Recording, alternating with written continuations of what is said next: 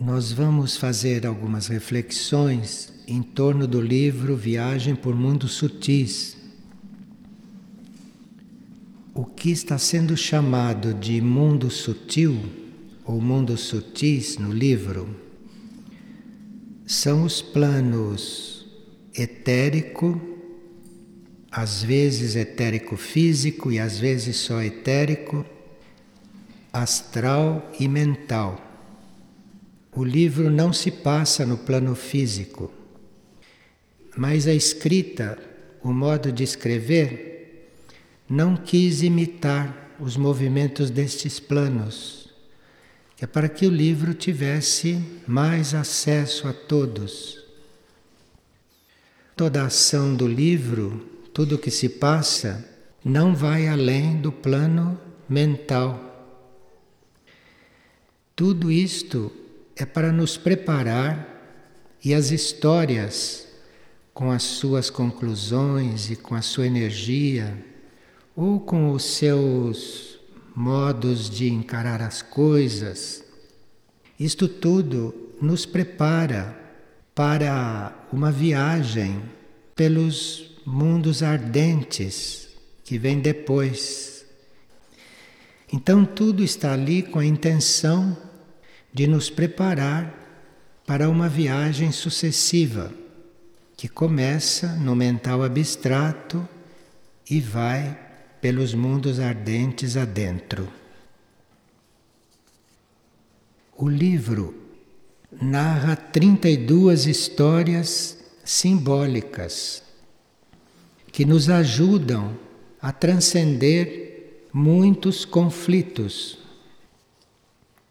como as parábolas, essas histórias nos estimulam a entender as coisas e a ver as coisas além daquelas barreiras que a mente concreta, em geral, cria na nossa compreensão. E a intenção do livro é salientar aquilo que nós chamamos de sabedoria do mundo interior. Sabedoria do mundo interior que nos leva a um maior equilíbrio. Então existe uma prática da vida aqui no plano externo, mas existe uma outra prática, uma outra forma de ser que é chamado de sabedoria do mundo interior. E isto o livro procura ressaltar. Cada um vai chegar ao destino que escolheu e ao destino que lhe corresponde. E no mundo interior, esse destino está registrado. E esse destino é conhecido, este destino básico. Então, Sente-se, percebe-se pelo livro todo este destino traçado para os personagens e para as histórias. Mas, mesmo assim, mesmo havendo um destino básico que se percebe em todas as histórias, nós temos provas a viver. Então, muitas das histórias narram provas. Mas mesmo durante as provas, percebe-se que há uma força ou que há uma presença sempre ajudando, sempre acompanhando. Quando nós descobrimos que a nossa mente racional, que a nossa mente concreta, não nos dá certas respostas, não resolve certas questões que nós não podemos compreender através da mente, então aí nós começamos a nos aproximar do mundo dos símbolos. Todo o livro é simbólico. Então, há questões, há coisas que a mente racional não pode resolver, como muitos pontos que estão ali nas histórias. Mas aí surge um personagem simbólico surge uma situação simbólica e a coisa se resolve. Porque os símbolos guardam verdades eternas. Os símbolos são muito reais do ponto de vista da verdade. E as histórias, quando são simbólicas, têm a capacidade de nos levar à realidade de uma forma toda especial, não nos explicando, não dizendo como as coisas são, mas substituindo toda esta elucubração por outra coisa, por um pequeno fato, por um personagem, por uma ave que aparece, que surge por uma pessoa que a gente não sabe o nome e que aparece na história. Então, isto tudo faz parte da estrutura interna e externa do livro. Um símbolo pode falar muito mais a nós do que uma explicação, porque o símbolo sugere algo através de uma outra coisa que nos explica aquilo que nós não estamos entendendo. Por exemplo, a história número um das histórias do caminhar tem vários símbolos. Tem muitos símbolos em tão poucas linhas. Veja um pouco. Um homem caminhava no mar. Bem, quando diz que um homem caminhava no mar, você já compreende que estamos no mundo simbólico, não é? Então, um homem caminhava no mar, a uns 30 centímetros acima do nível das águas. Então, estamos em pleno símbolo. Este mar deve ser alguma coisa. O homem deve ser uma situação, alguém numa situação que será esta situação de estar caminhando sobre o mar? Percebe? É simbólico tudo isto. Diz uma coisa querendo dizer outra. O livro é todo assim. Então, um homem caminhava no mar, a uns 30 centímetros acima do nível das águas. Ia em direção a uma ilha, na qual existiam muitas pedras então aqui nós já estamos percebendo que ilha e pedra está querendo dizer outra coisa. Isso não quer dizer ilha nem pedra.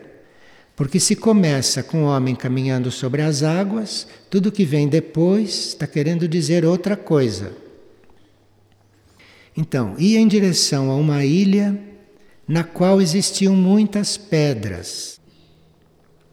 Ao alcançá-la, ao homem chegar na ilha, ele continuava pairando, transmitindo assim uma pura neutralidade. Então, mar, ilha, pedras, homem pairando, tudo isto quer dizer outras coisas, evidentemente. E a história continua. Ao voltar-se para o horizonte, o homem viu o tom rubro do incêndio no continente que acabara de deixar. Então, uma ave esbelta e graciosa aproximou-se dele, dizendo-lhe: Chegastes à terra dos homens, que agora se tornaram frutos maduros da grande árvore e podem legar ao futuro as novas sementes. Bom, se você acaba de ler isto, vai ter que pensar, a menos que você não queira entender nada. Então aí você tem que parar e pensar. Você tem que parar, entrar em contato com esses símbolos, com essas palavras e ver o que é que estas palavras evocam em você. Percebe qual é o trabalho do livro? Então, essas palavras ou estas situações simbólicas se nós estamos diante delas, vai fazer com que nós fiquemos disponíveis, que nós fiquemos preparados para receber de dentro uma explicação. Porque aqui a mente racional pode encontrar aqui muitas explicações.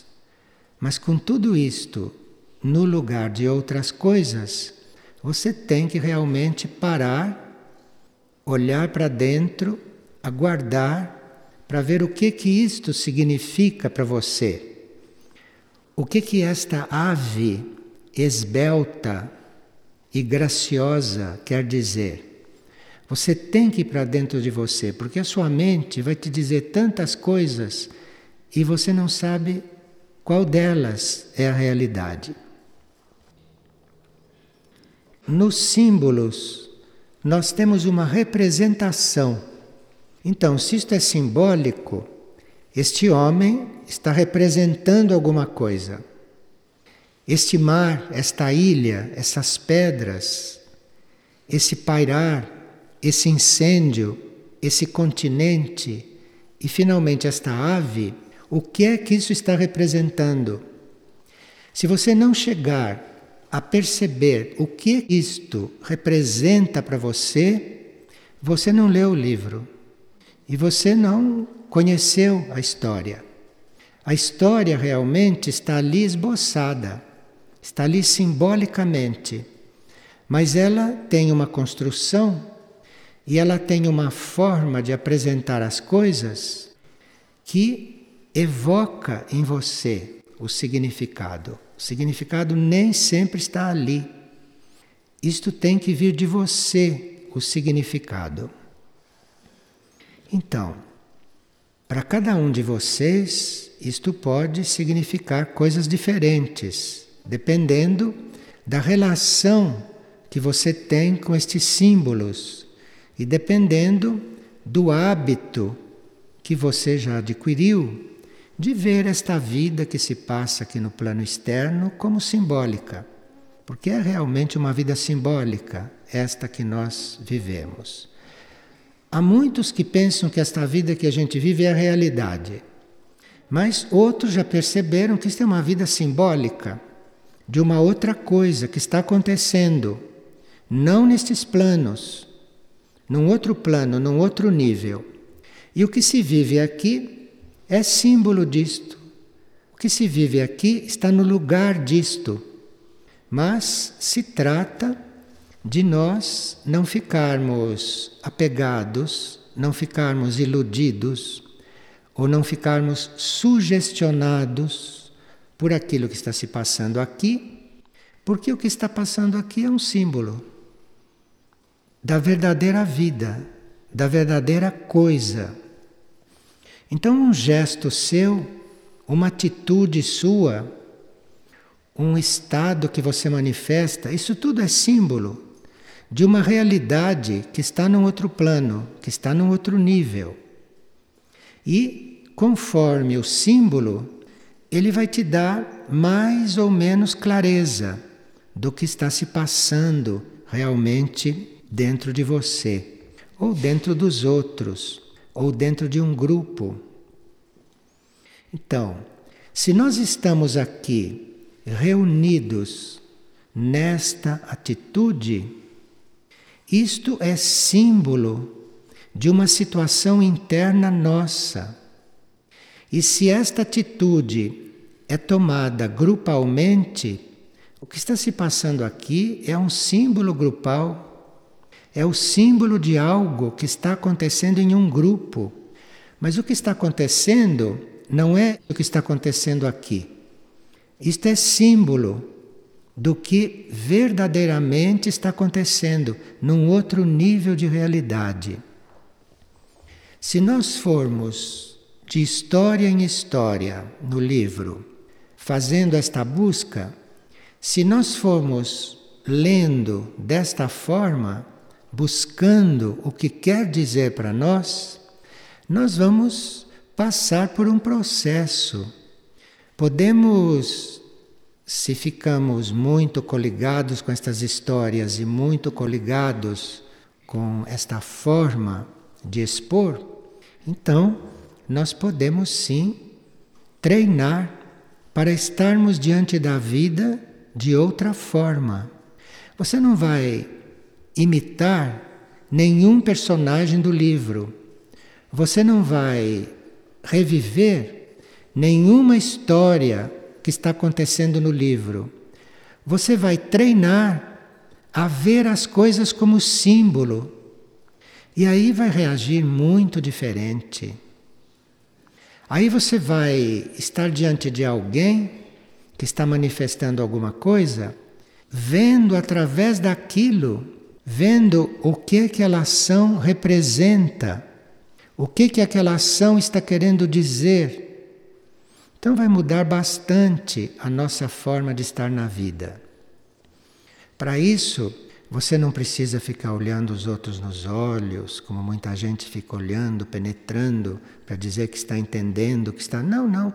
Você vai ver isto à flor da pele, à flor da sua pele. Isto vai ficar claro para você.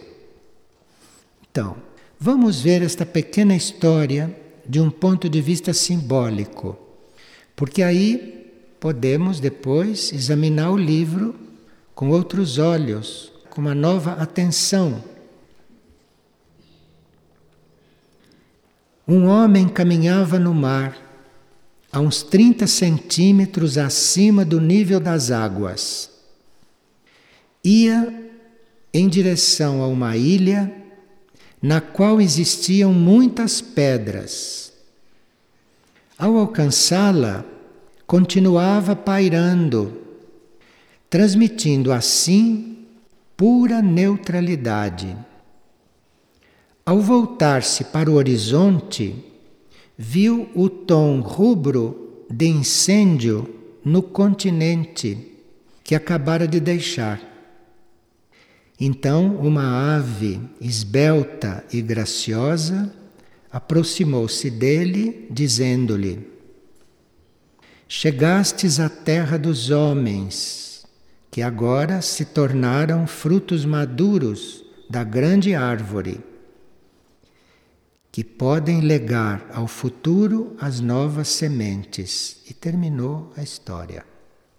Se você não vai buscar isto dentro, isto não tem muito interesse.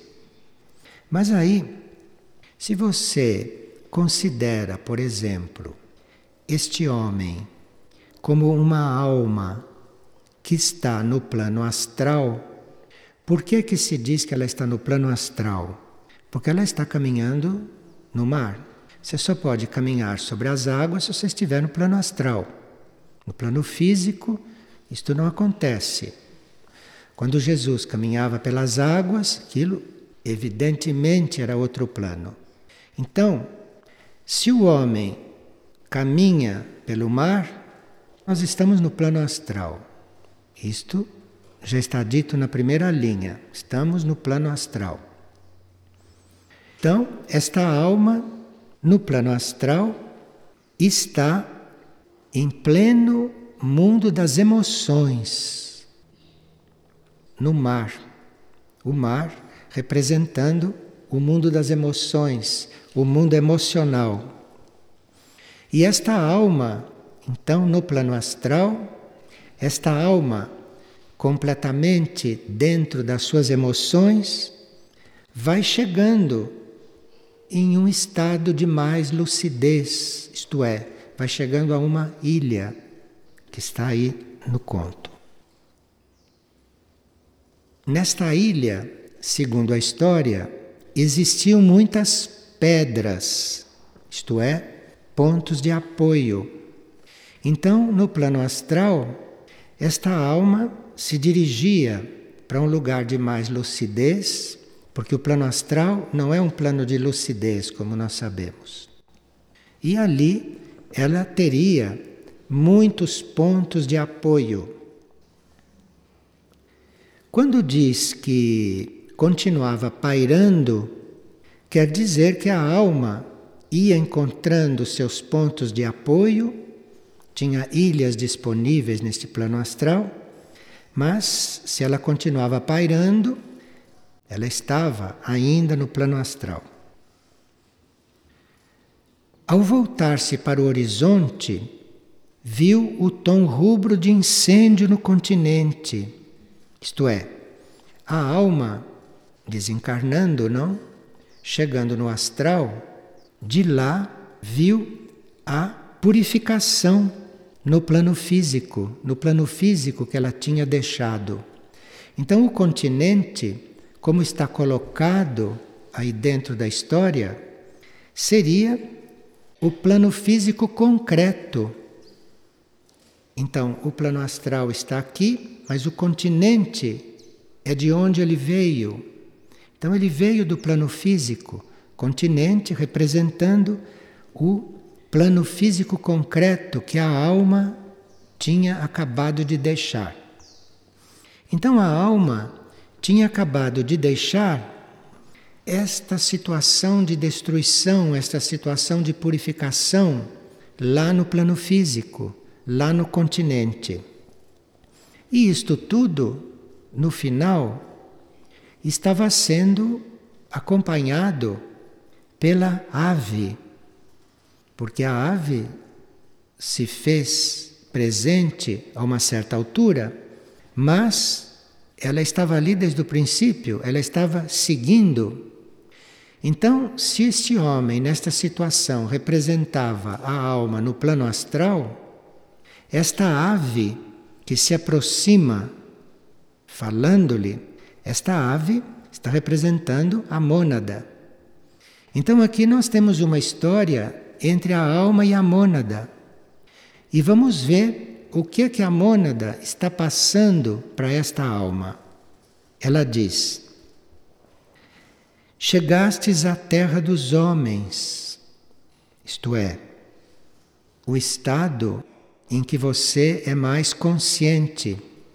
Porque se você não estava consciente no plano astral, muito menos lá no plano físico, que está se incendiando, você agora está indo para uma situação mais consciente.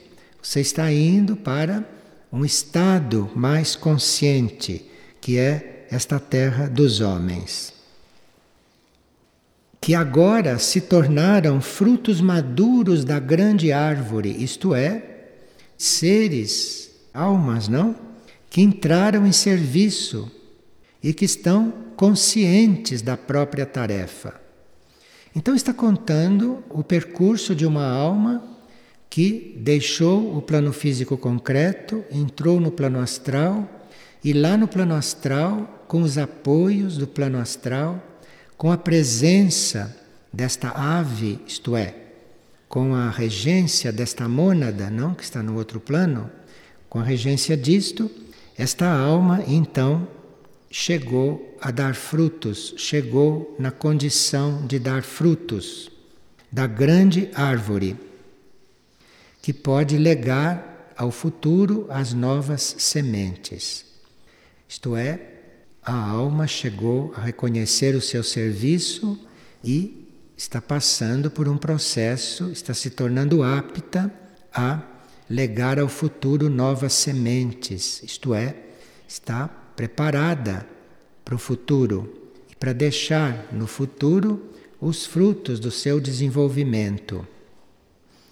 Bem, isto é uma interpretação da história, mas cada um que ler isto vai retirar daqui aquilo que lhe diz respeito, vai compreender aqui, eventualmente, uma outra coisa. E essa é a função da história simbólica: é de dar a cada um aquilo que ele, naquele momento, necessita compreender. E os elementos dela e aquilo que são os elementos, aquilo que são os personagens, aquilo que são as situações, isto na história simbólica se adapta a cada capacidade de compreensão, a cada possibilidade de interpretação. É por isso que Jesus falava por parábolas, porque a cada um compreendia aquilo de um jeito. Se não falasse por parábolas, se não falasse simbolicamente, pouquíssimas pessoas iam dar ouvido. Mas falando por parábolas, falando simbolicamente, multidões escutam, porque cada um está entendendo da sua maneira. Cada um está entendendo aquilo que pode entender. E a história, o símbolo, a situação é muito ampla, é muito flexível e pode então se adequar a cada um. Bem, o livro se estrutura em oito partes. Então, as 32 histórias estão divididas pelas oito partes. E se deu nome para cada grupo de quatro histórias. Esses nomes para cada grupo não são nomes rígidos, mas são símbolos também de determinadas situações. Para ajudar a pessoa que está diante das histórias a se localizar. Então são chamadas histórias do caminhar, histórias de destino, histórias de sabedoria, histórias da força do bem, histórias de mundos interiores, histórias de virtudes, histórias de reencontros, histórias de transformações. Então, se o indivíduo vê estas oito partes, ele pode se sentir atraído por um certo tipo de histórias. E assim ele pode chegar eventualmente no ponto que ele precisa. Esta história que nós comentamos, esta primeira, isso faz parte das histórias do caminhar. A quarta história do grupo Histórias do Destino diz o seguinte: então, Histórias do Caminhar tem uma certa tendência que você vai ver nas outras três que formam aquele grupo. Diferentes formas de caminhar, diferentes planos do caminho. Agora, esta quarta história do destino, que está na página 49, ela também é curta e diz o seguinte: Três homens caminhavam por uma estrada quando foram interpelados por uma anciã. A anciã perguntou-lhes: O que estão a buscar? Então eram três, cada um respondeu uma coisa. O primeiro respondeu: Eu busco a verdade. O segundo respondeu: Eu busco a fonte da longa vida. E o terceiro respondeu: Eu sigo a trilha das estrelas. Assim como o vento, eu cumpro uma vontade maior. Assim como as nuvens, eu deixo-me banhar pelos raios do sol. Nada quero e nada busco, apenas sabendo que a vida em tudo penetra Deixo-me viver. Então veja que os homens são bem diferentes, não? Bem diferentes. Mesmo três homens que caminhavam juntos são tão diferentes, não é? O símbolo assim de uma diversidade. Nós sabemos que não há duas almas iguais, que não há duas pessoas iguais. Mas veja, para estar juntos, para estar caminhando juntos, para estarem os três juntos.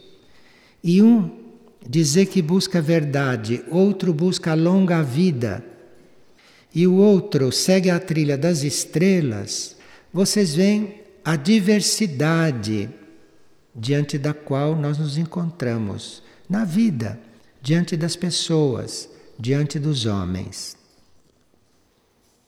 Bom, quando o terceiro disse sigo a trilha das estrelas e, assim como o vento, cumpro uma vontade maior, assim como as nuvens, deixo-me banhar pelos raios do sol, nada quero e nada busco. Apenas sabendo que a vida em tudo penetra, deixo-me viver. Então a anciã se transformou numa ave de rara beleza e o levou embora. Isto é, este evidentemente não é mais para ficar na terra. O levou. Quem é então esta anciã? O que é isto? Não? Podemos nos perguntar. Esta anciã que se transforma em uma ave de rara beleza, que coloca o terceiro homem sobre o seu dorso e o leva em direção do sol. O que é isto, não? Que aparece no nosso caminho e que depois se transforma numa ave. Na história número um da Histórias do Destino, nós temos um poderoso Senhor que queria controlar os filhos que queria saber o destino dos filhos. Ele tinha tido quadrigêmeos e queria saber qual era o destino deles. Alguém, não é? Falou sobre isto. Alguém explicou a ele. Explicou a ele que os quatro filhos eram feitos do mesmo sopro, isto é, vinham dos mesmos pais, mas cada um tinha sua veste, cada um era diferente. E em vez dele falar qual era o destino dos filhos, ele sugeriu ao pai que os quatro tinham tingido, pintado a sua verdadeira essência, a sua realidade, de diferentes tintas. E que não era possível duas tintas iguais. Então, o destino terrestre, isto era a coisa pintada em cima dos seres. Isso não era os seres, o destino terrestre. Isto não era os seres Enquanto nós tivermos esta tinta, tivermos esta pintura em torno de nós, nós não vamos ver a nossa essência, nem a essência do outro. Não é o nosso destino que diz quem nós somos. O nosso destino é feito também segundo as tintas que nós usamos em tantas encarnações e que usamos nessa. Mas o ser interior, a essência, Lá no fundo é outra coisa. E aí, quando este lhe explicou isto, quando ele queria conhecer o destino dos filhos para controlá-los, este respondeu: Os filhos de um homem não pertencem a ele, mas pertencem ao espírito que neles habita. Então, os seus filhos não é isso que você está vendo. Não é isso que tem esse destino. É o espírito que neles habita é que é a coisa. É ali que tem que chegar. Não é você saber da vida deles, não é você saber o que vai acontecer com eles. Com eles pode acontecer de tudo, mas você precisa saber, precisa se relacionar é com a essência que está no interior deles. E cada um vai passar a tinta que quiser em volta dessa essência. E aí, aquele que estava falando com este pai acrescenta: Um pai nada pode fazer sobre o destino dos filhos. Um pai não pode desviar o seu curso nem deter o correr do tempo. Enfim, na realidade, um pai não tem nenhum poder sobre o filho, que ele não é dele. Não tem nenhum poder sobre aquilo. Desista de querer saber qual é o destino do seu filho para você controlar, para ele ser aquilo que você quer que ele seja. Não só você não vai saber o que ele vai ser ou o que ele é, como você não tem como controlar ninguém. Não tem como, e nem é seu papel controlar ninguém. E continua quem está falando com este pai. Todos, todos os quatro, são parte da mesma natureza. E, portanto, nada espereis, para não buscardes frutos onde há apenas galhos secos, e para não buscardes flores onde as folhas estão a cair. Porque se você quer conhecer muitos outros, se você quer estar muito a par, muito no controle do destino do outro, você vai ver que o outro não é aquilo que você está querendo, que você está buscando, nunca é. Então, o filho não é seu, como nada é nosso, como ninguém é nosso. Então, não há como você estar entrando naquilo que é a aqui chama de destino, aquilo que é o destino do outro. E aqui a voz que falava com este pai concluiu: Se por vosso intermédio eles vieram ao mundo, cabe-vos mostrar-lhes os caminhos certos, mas não caminhar por eles. Impossível. Você sugira, mostre, mas não queira fazer por eles, porque você tem a sua parte a fazer e cada um deles tem a sua. Então, se por vosso intermédio vieram ao mundo, cabe-vos mostrar-lhes os caminhos certos, mas não caminhar por eles. Assim cada um chegará ao destino que lhe corresponder. Nós não temos nada que interferir no destino do outro. Cada um vai chegar aonde tem que chegar. E isto, para o pai, parece que era muito duro. Para o pai, era muito difícil de ouvir isto, não? porque em geral quem nos traz ao mundo físico acha, num certo sentido, que é excessivamente responsável por nós. Não é verdade, porque cada um de nós é o que é. E quando você traz alguém para o mundo, aquele é o que ele é. E você não tem que interferir ali. Ali você tem que ajudar. Cabe a você, como diz aqui, mostrar-lhe o caminho, mas não caminhar por ele. E se ele não quiser seguir o caminho, é porque ele tem outro caminho, ou porque ele veio para outra coisa. E você não tem nada a ver com o destino dele. E aí a voz conclui.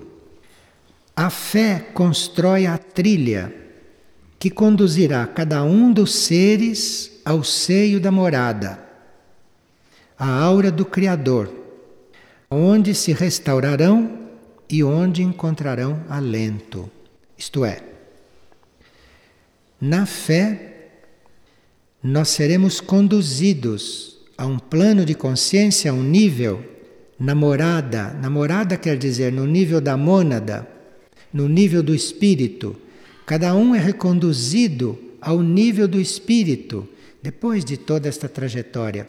E lá, que aqui é chamado de seio da morada, isto é, na aura do Criador, na aura da mônada, no espírito, ali tudo será restaurado e tudo encontrará alento. Então, não tem muita coisa o que procurar aqui. Não tem que se debater tanto por causa do destino aqui.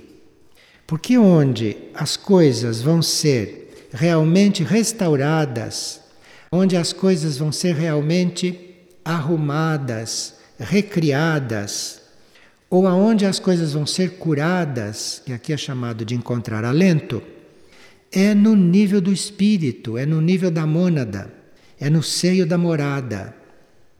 E aqui a voz não diz quem é que deve ter fé, se eram os quatro filhos ou se era este pai. Ele diz: a fé constrói a trilha, isto é para todos. Então você tenha fé. Você tenha fé, não? Aconteça o que for com esses destinos, aconteça o que for com esses seres, você se mantenha na fé. Porque é a fé que conduzirá tudo àquela morada a este nível de consciência não é? nosso e de todos. Esta pequena história que está na página 37, ela é das mais curtas e é um dos maiores aglomerados de informações. Se nós aqui ficássemos vendo todos os pontos desta resposta que foi dada, nós veríamos Quantas coisas nós teríamos a retirar daqui? Quantas coisas saem desta pequena caixa? Bom, o interesse por essas histórias, ou o interesse por este tipo de mensagem, isto vai depender do caminho que nós percorremos do caminho que nós já percorremos. Então, se o nosso caminho foi de pura união com as coisas concretas, com as coisas materiais, com os fatos da vida, então provavelmente a gente não vai ver muito aqui dentro.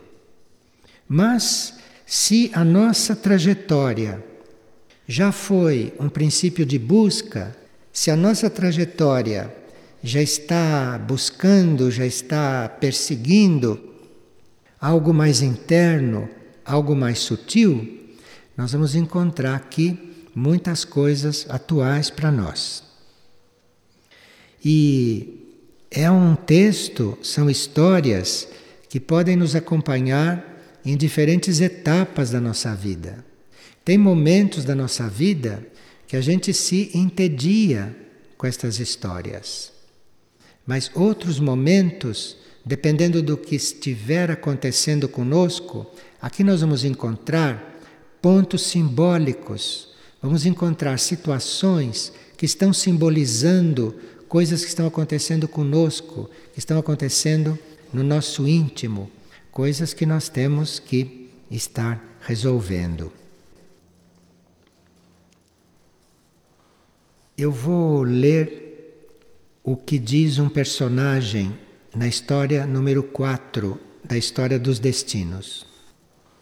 Ele diz: Assim como o vento, cumpro uma vontade maior.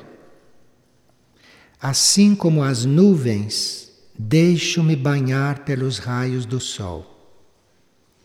Nada quero e nada busco Apenas sabendo que a vida em tudo penetra, deixo-me viver.